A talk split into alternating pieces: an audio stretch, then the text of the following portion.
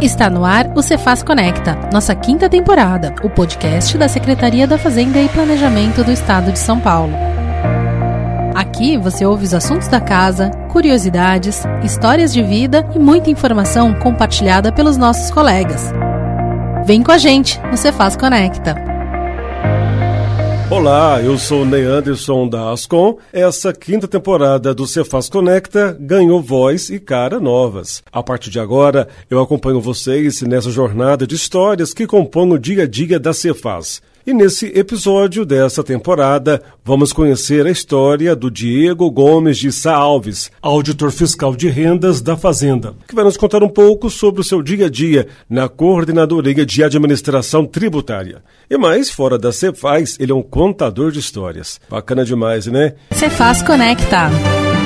O Diego é contador por formação, trabalha nas operações de fiscalização aqui da Cefaz e é muito ligado ao esporte. Mas antes de começar aqui, ele já trabalhou com outras atividades. Ficou curioso? Então fique ligado que em instantes ele vai contar a sua história de vida. Bem-vindo, Diego. Ei, tudo bem? Que eu puder ajudar, estamos aí. A gente conta mais histórias. Tomara que sejam algumas verdades, mas boas mentiras, vamos dizer assim. Diego, antes de mais nada, quero agradecer a sua presença aqui no Cefaz Conecta. Vai ser muito bacana abrir esta quinta temporada conhecendo um pouco mais sobre você, suas atividades aqui na Fazenda, principalmente nas operações de fiscalização. E também sei que você faz corrida de rua, treina para maratona. Mas antes de entrarmos nesse assunto, me conta um pouco sobre a sua formação. Comecei em educação física, lá no Rio, né? Eu sou originado do Rio, sou nascido e criado no Rio de Janeiro. Prestei vestibular na época, eu era muito novo, tinha 17 anos, fiz para educação física, né? Até hoje eu sou completamente viciado em esportes, enfim, qualquer tipo de esporte. Não sou bom, tá? Sou bem ruim, inclusive, no futebol, mas eu gosto. Queria continuar estudando educação física, mas enfim. Enveredei pelo caminho, entrei numa faculdade pública na UERJ. No meio da faculdade, enfim, por motivos pessoais, eu vi que não seria minha.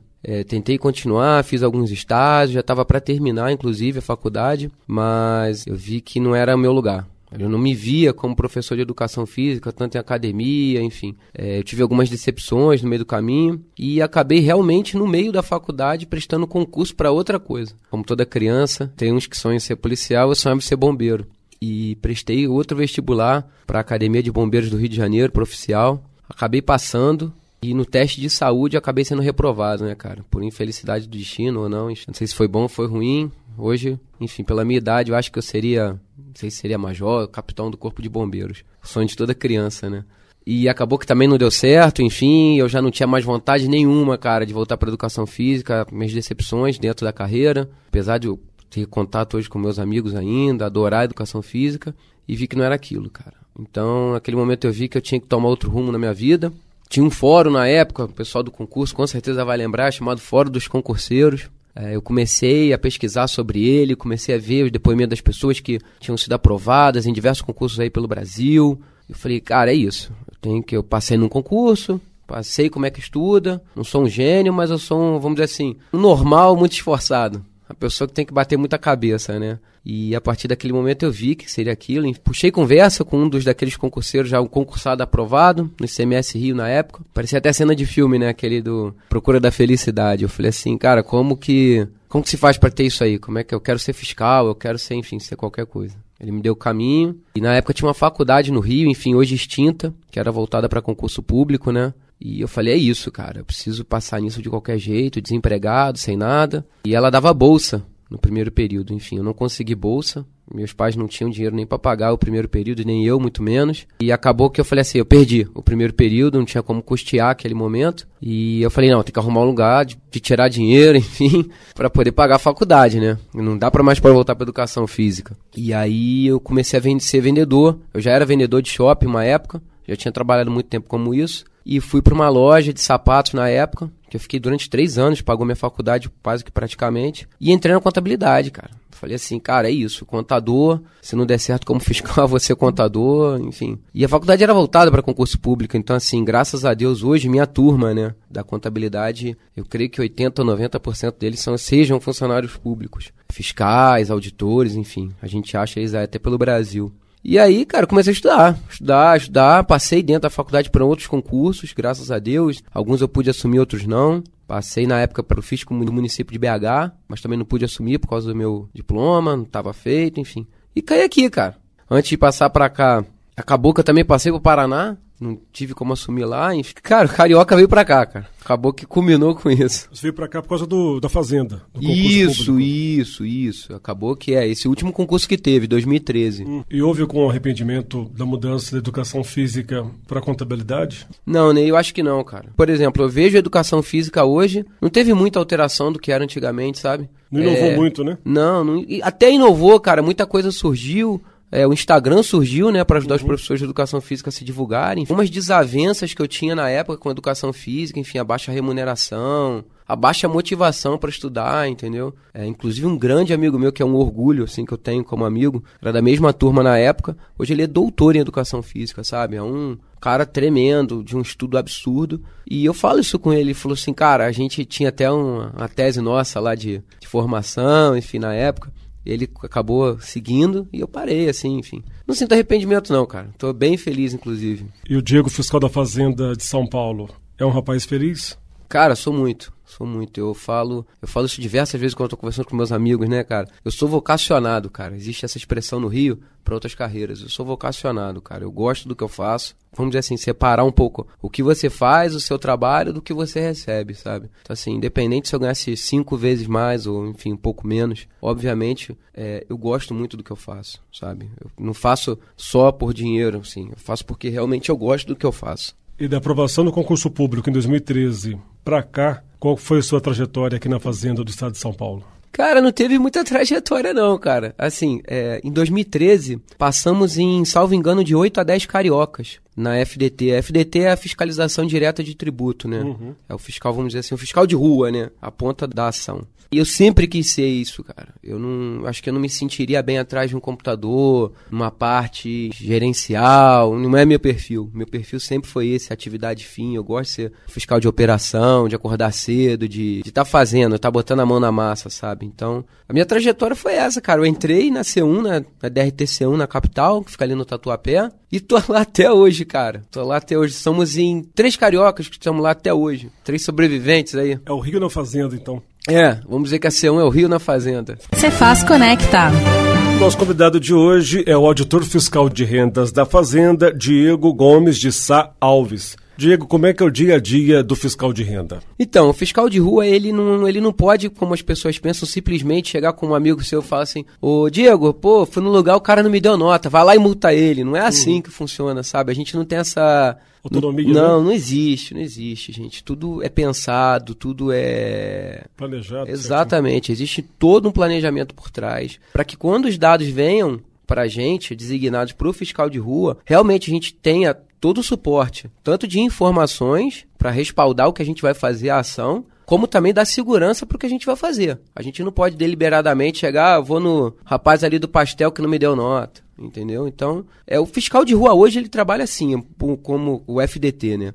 Existe uma demanda que cai no seu sistema e aí você tem que fazer. E o que, que me dá, por isso que eu falo assim, que eu gosto muito do que eu faço, ser o fiscal de rua, ser o FDT. Porque não existe uma rotina, cara. Um dia você faz uma operação, no outro dia você está numa operação no posto de gasolina, no outro dia você tira dois, três dias para realizar uma auditoria em diversos tipos de áreas, entendeu? Então, assim, isso é muito legal, cara. Que você, por exemplo, eu até brinco assim muito com a minha mulher. Tem dia que eu tô auditando uma multinacional de produtos de beleza, eu tenho que perguntar isso para ela. Aí você acaba aprendendo. No outro dia você tá auditando ali uma, sei lá, uma costura no Brás, você aprende aquilo. Então, assim, é um constante aprendizado, cara. E como é que o comerciante, o funcionário da loja, do mercado, te recebe como fiscal? Nunca bem, nunca com um sorriso, nunca vai me receber bem. Quando a gente se identifica realmente, é um momento de tensão inicial, mas é, a gente deixa bem claro assim o que, que a gente está realizando, que existe toda uma segurança jurídica pelo aquele ato. Tenta sempre conversar. Existe sempre uma conversa inicial. Tentar ao máximo, assim como nas operações ou como no início de uma atividade, tirar aquele gelo inicial e demonstrar para a pessoa, para o contribuinte naquele momento, que é necessário e que vão ser feito tudo dentro da lei. Mas nunca, a gente nunca não é recebido bem-vindo, não, cara. Nunca fui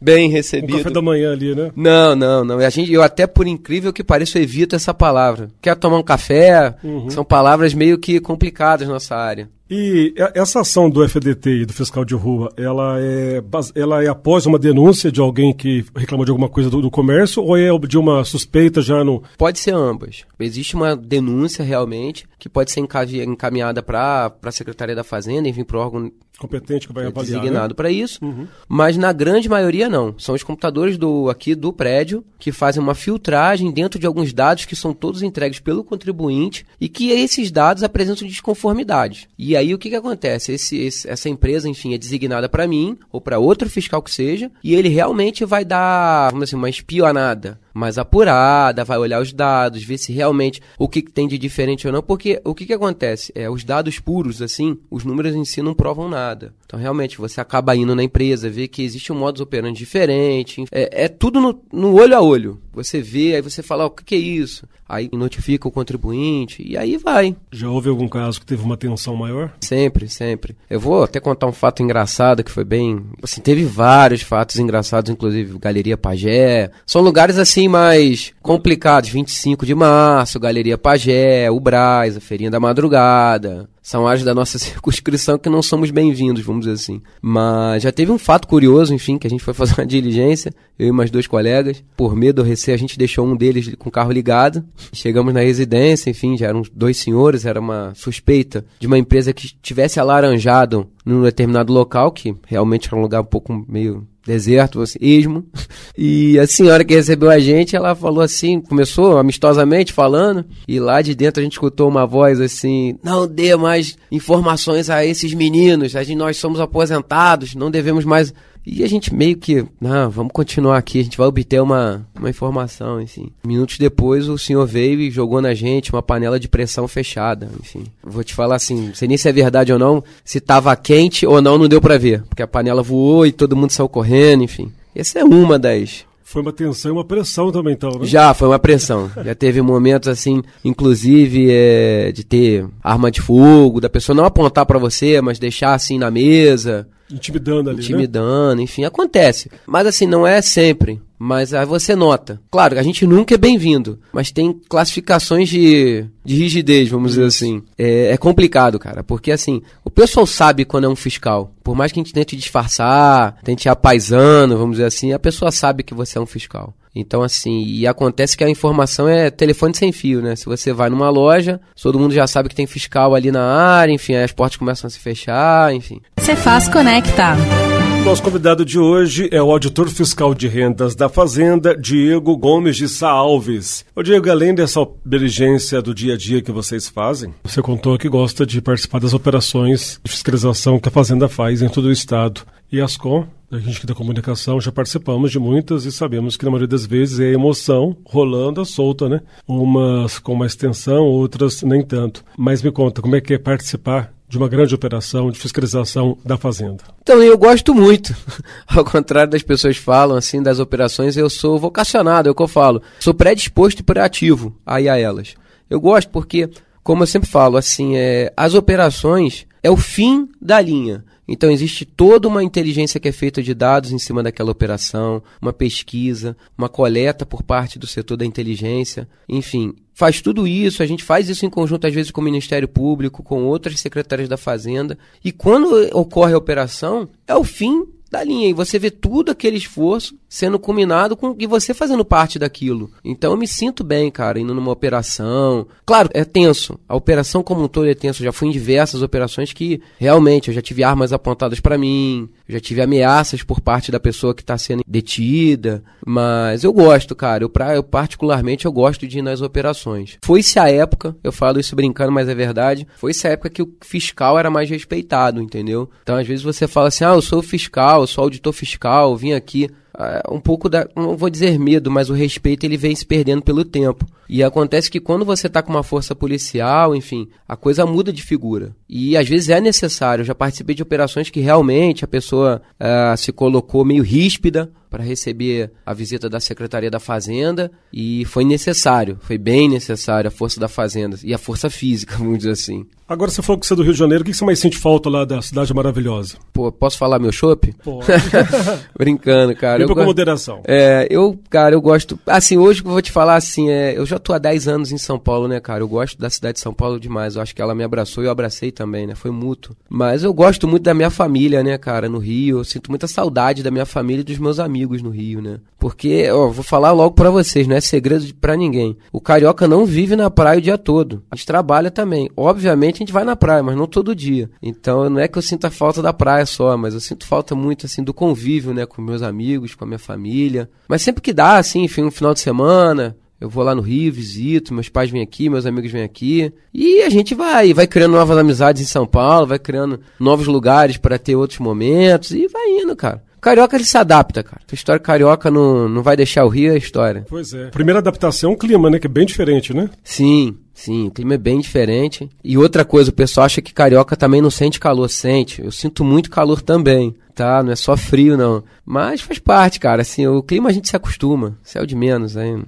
E como eu já falei no início, você gosta muito de esporte, participa de maratona. Como é que é o Diego fora da fazenda? O Diego atleta. Ah, então, né, eu sempre tive isso, né, desde a faculdade, eu sempre fui um viciado, um adicto, né, por esportes em geral, mesmo sendo péssimo futebol em alguns outros esportes, mas eu gosto. E quando eu cheguei aqui eu tive que mudar, né, porque aí, claramente, voltando ao que a gente estava falando do Rio, o Rio tem outro visual para correr, né, você corre na orla, você corre na lagoa, enfim, bem diferente aqui, enfim, de correr na Paulista. Aqui da selva de pedra. Né? Exato. Mas aí eu tive que me adaptar, quis continuar, eu teve, claro, um momento de adaptação, mas logo depois disso, enfim, eu voltei ao esporte e, cara, eu tento conciliar, né? Eu, quando eu falo tento conciliar, eu acordo 5 horas da manhã, saio de casa, enfim, vou correr no Ibirapuera, em outros lugares, e depois eu tento já depois disso, feito, enfim, fazer meus afazeres e já começar o trabalho, entendeu? Mas é um negócio que me dá prazer, cara. Eu falo isso pra todo mundo. Se alguém puder, é, não só a corrida, mas outros esportes puder praticar, cara, é um negócio muito bom, cara. Eu, eu falo assim, até pra minha mulher,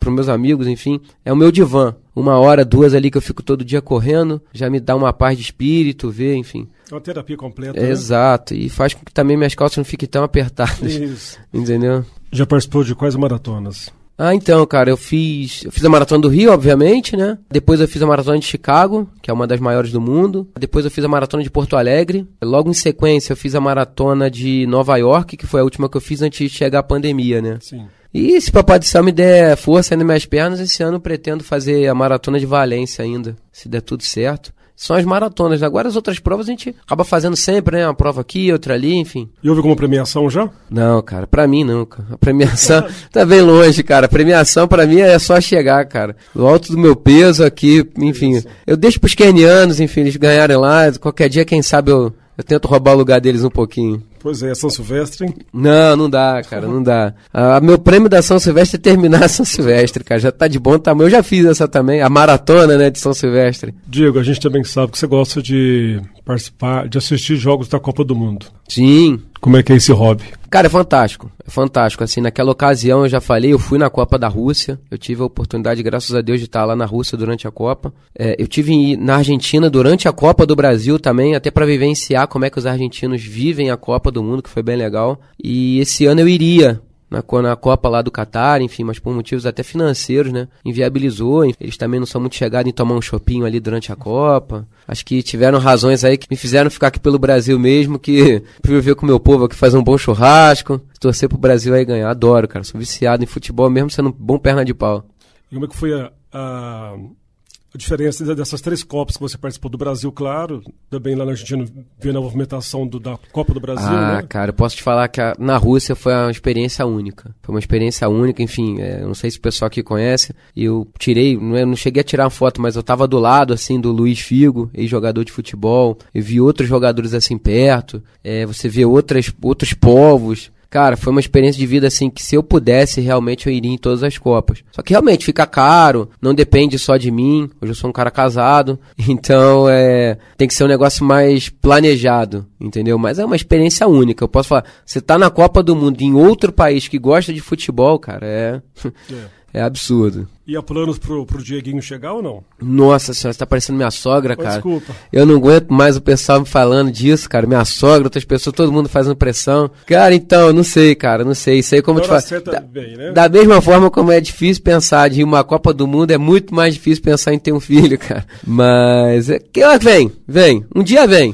Deus quiser, vem. Um dia vem, se Deus quiser, um, dois, quem sabe três. Vamos pensar assim. E algum outro hobby que você gosta de, de praticar, de fazer? Tirando a corrida, que já toma um baita tempo da gente, né, cara? Aí eu gosto de ficar com a minha mulher, gosto de viajar quando tem uma oportunidade, eu gosto muito de ficar com o meu cachorro, né? O Malbec? Eu, exato, eu tenho um Malbec, um cachorrinho. Eu gosto muito de vinho, cara, adoro vinho. Então, assim, se eu puder também, eu tô pesquisando sobre vinho. Eu e minha esposa também gostamos muito. Cara, eu gosto muito de ver série. Um negócio que, assim, vem podcast. É alguma coisa que eu tô adorando. Eu acho que é uma mídia que veio para ficar, né, cara? Você vê a opinião de outras pessoas, é um negócio mais instantâneo. Eu, eu gostava mais de ler, não tô com muito tempo, eu sou bem sincero, tô diminuindo muito minha leitura. Cara, e acaba que eu converso muito, né, com as pessoas. É um hobby, né? Conversar uhum. para mim é um hobby, fazer churrasco, tá num churrasco, enfim, tá sempre naquele resenha, né? Você troca experiência de vida, né? É, eu, eu gosto muito, cara. Agora, Diego, é, eu digo como profissional, como pessoa também, como marido, é, como amigo, tem alguma história inusitada, alguma superação que você queria compartilhar com a gente também que no Cefaz Conecta? Superação, cada um tem a sua, né, cara? Às vezes você tem a superação de sair cedo da cama, às vezes a pessoa tem uma superação, assim, de fazer um concurso público, de fazer uma segunda faculdade, enfim. Cara, eu vou te falar, assim, minha vida não foi das mais fáceis, cara. Foi uma vida, assim, meio que difícil, né? Comparado com as pessoas que passaram aqui com os aprovados, eu creio que minha vida tenha sido uma vida bem difícil lá.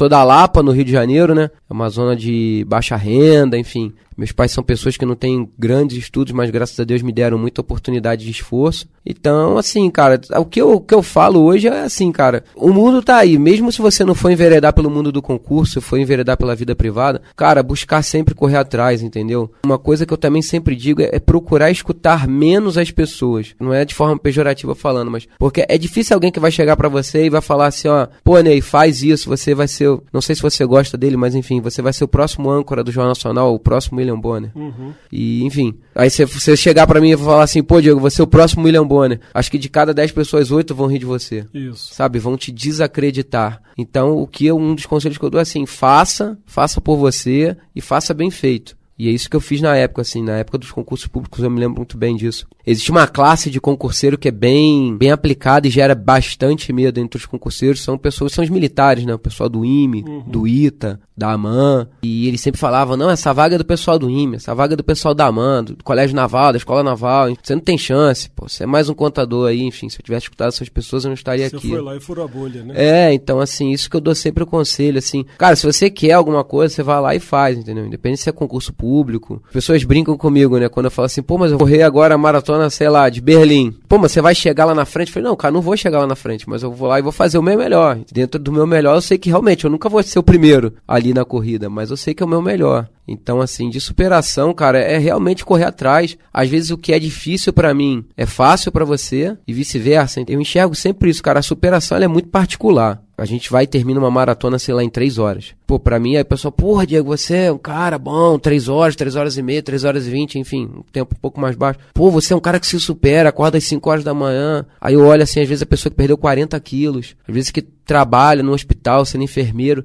a pessoa vai virado ali treinar. Então, assim, essa pessoa é muito, tem muito mais superação que eu. Mesmo que ela chegue um pouco depois de mim, é, o resultado não significa tudo, entendeu? Então é isso, cara. Eu vou te falar assim: hoje na Fazenda, se você busca galgar outros cargos dentro da Fazenda, pô, procura, corre atrás disso, sabe? Ah, eu quero trabalhar em tal área. Então, assim, é, é muito particular, né? Pô, eu poderia ficar aqui o dia todo falando várias histórias, até porque eu gosto bastante disso. Mas é bem particular, cara, alguma coisa muito particular. E qual lição que você tira desse período de pandemia que a gente viveu, que o mundo quase parou, que a gente ficou mais em casa, mais atento, mais ouvindo as pessoas? Cara, foi um período bem, bem difícil, cara. Uma brincadeira que eu tenho é a seguinte, se eu não me separei da minha mulher, acho que eu não me separo mais, né? Porque, por isso, isso. É, foram 24 horas intensas, né? Com ela, enfim, com o meu cachorro também. Foi bem complicado, assim. Ainda mais eu que gosto de correr todo dia. Teve um certo momento que eu passei por um medo de ir pra rua para correr, enfim, peguei uma esteira em casa. É, a lição que eu tiro é viver realmente, tentar ao máximo aproveitar o tempo que você tem com as outras pessoas, entendeu? Ultimamente eu tenho falado isso com muitos meus amigos, assim, é, depois do João Paulo Diniz, que teve esse incidente aí dele Sim. trágico aí com 50 e poucos anos, eu fico pensando muito nisso, né? Esse ano, inclusive, eu tive um problema muito grave, né? Fui parar no hospital, fiquei hospitalizado aí durante cinco dias. A pandemia, acho que até foi ruim para mim, mas esse período de cinco dias hospitalizados aí por um problema que eu tive na cabeça é, me fez repensar a minha vida, entendeu? Depois dessa pandemia, não só eu, mas eu acho que as pessoas como um todo, né? Se viram numa posição diferente, né? Diego, para encerrar esse primeiro Você Faz Conecta da quinta temporada, vamos estrear agora aqui uma, um finalzinho novo, né? Que é o nosso convidado pede uma música pra gente poder ouvir, uma música que se identifique com, com vocês. Então hoje é a sua vez aí, pode pedir a música. Ruim é que o bate-papo já tá acabando, né? Tão pouco tempo. Mas tem sim, cara. Tem uma música que eu gosto muito, cara, do Maluco Beleza, né? O Raul Seixas. Não sei se você conhece. O nome da música é Tente Outra Vez, cara. Eu adoro essa música. Acho que ela marca bastante as coisas da minha vida, enfim, algumas coisas que vieram acontecendo dentro da minha vida. E eu gosto da música além disso, né? Eu adoraria escutar Tente Outra Vez do Raul Seixas. Então, hoje aqui no Cefaz Connect, abrindo a quinta temporada, eu conversei com o Diego Gomes de Salves, auditor fiscal de rendas aqui da Secretaria de Fazenda e Planejamento do Estado de São Paulo. Diego, obrigado pela sua participação, hein? Volte sempre. Obrigado, Ney. Eu que agradeço a oportunidade de estar aqui vim falando. Enfim, quem quiser falar comigo aí, enfim, dentro da Cefaz, é só me mandar um e-mail. Não é difícil, fala com o pessoal do Cefaz Conecta, porque é, sempre que eu tô com alguma dúvida, eu sou o primeiro a perguntar, né? Só acho que um dos caras mais perguntadores aí da Cefaz aí, né? Eu sempre pergunto quando eu não entendo de um assunto, eu vou atrás de quem entende, né? A gente fala assim, tu não tem que ser o melhor, tu tem que conhecer os melhores, né? Isso. Mas é isso, cara. Eu que agradeço. Muito obrigado aí pela oportunidade de estar aqui com vocês. Então é isso, pessoal. Espero que vocês tenham curtido bastante, ouvir um pouco mais sobre a história do nosso amigo Diego. E você, venha se conectar com a gente também. Envie sua história para cá. Nosso e-mail é o imprensa@fazenda.sp.gov.br. Iremos adorar saber mais sobre você e a Cefaz também. Até a próxima. Veja, não diga que a canção está perdida